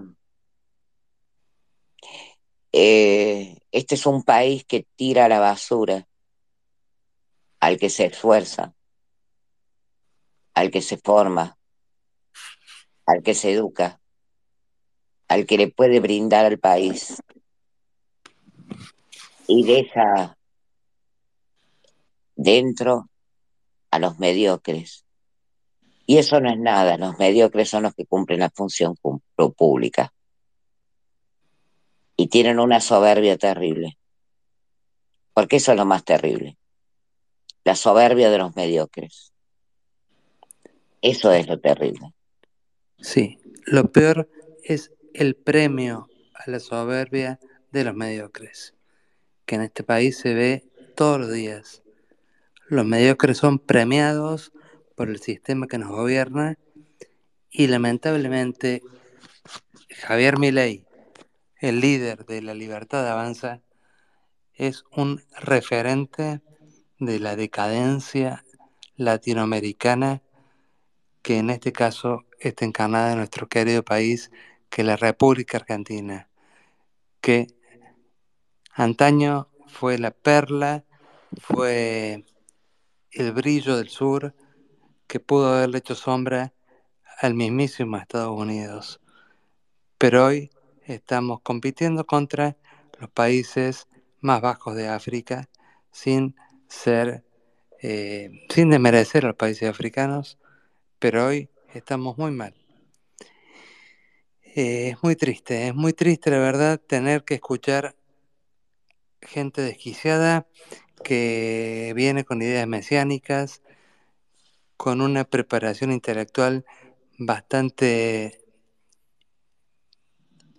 no digo incoherente, pero con falta de bases, gente que no sabe mantener un diálogo, gente que no puede de- no puede guiarnos, porque dice ser anticasta cuando está en el Congreso hace dos años, rifa su sueldo, pero no el de todos sus asesores, que sin duda lo cobran. Eh, estamos realmente en el fondo del tacho y yo quiero que salgamos del fondo, no por mí, que tengo 50 años, sino por nuestros hijos, por nuestros nietos, por esta patria por la cual tanto hicimos. Porque yo la verdad pude haberme quedado en Francia hace 20 años y hoy estaré viviendo una vida quizás burguesa, con una profesión, un, un ingreso coherente, viajes trimestrales, pero decidí volver, venir a Argentina, apostar por este país, apostar por mi profesión, por mi doctorado, doy cursos, doy clases y veo que el nivel de los alumnos es cada vez más bajo y eso es triste. Eh, no quiero ser injusto, hay, hay pocos buenos alumnos, pero cada vez son menos.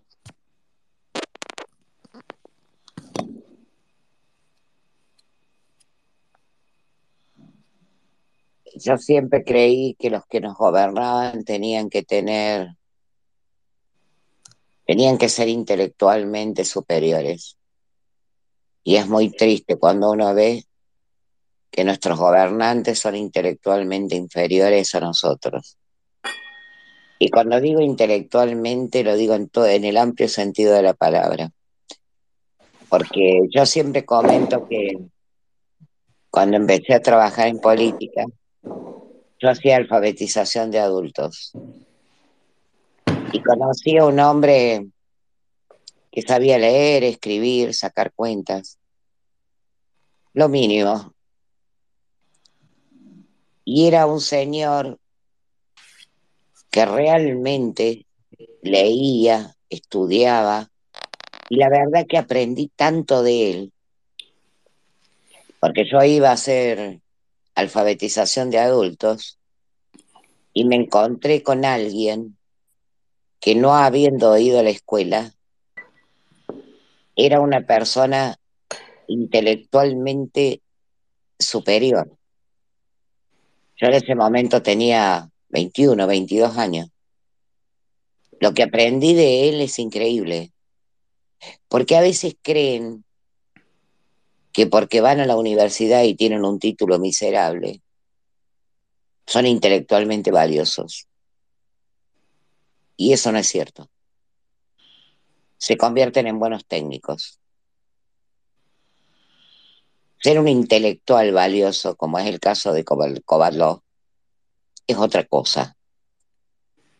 Es experiencia, es trabajo, es esfuerzo. Y yo con aquel señor aprendí un montón.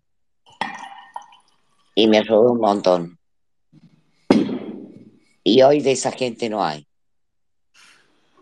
De esa gente no hay. La intelectualidad es otra cosa. No es un título técnico. Un título técnico sirve para ejercer una profesión, pero después eso debe ir acompañado de otras cosas, de buenas bibliotecas que nos ayuden a formar un pensamiento crítico, desde el primer libro que leemos hasta el último. Y lamentablemente esa cultura se perdió. Entonces hay una pobreza intelectual terrible. Y lo peor de todo, nuestros dirigentes son mediocres. Y se atreven hasta a ser candidatos a presidente.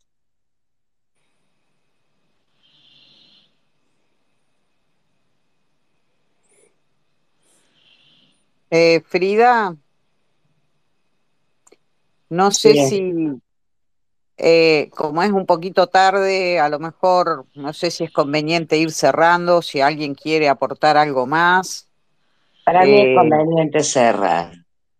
ok, este, los invitamos mañana a todos los que quieran al espacio de em, espacio republicano que va a estar Grindetti.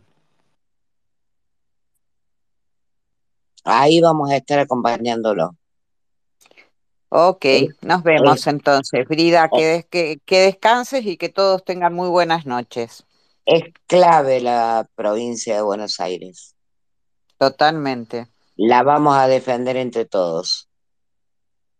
Y espero que mañana se denuncie el terrible fraude en el que está involucrado el candidato a gobernador. Está.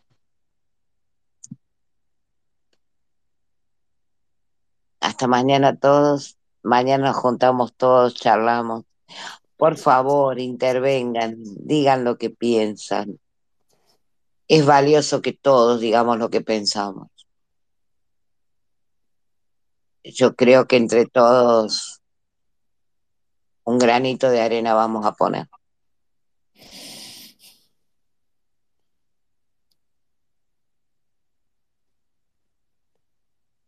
Hasta mañana todos. Un beso. Hasta mañana, Frida. Buenas noches, que descansen.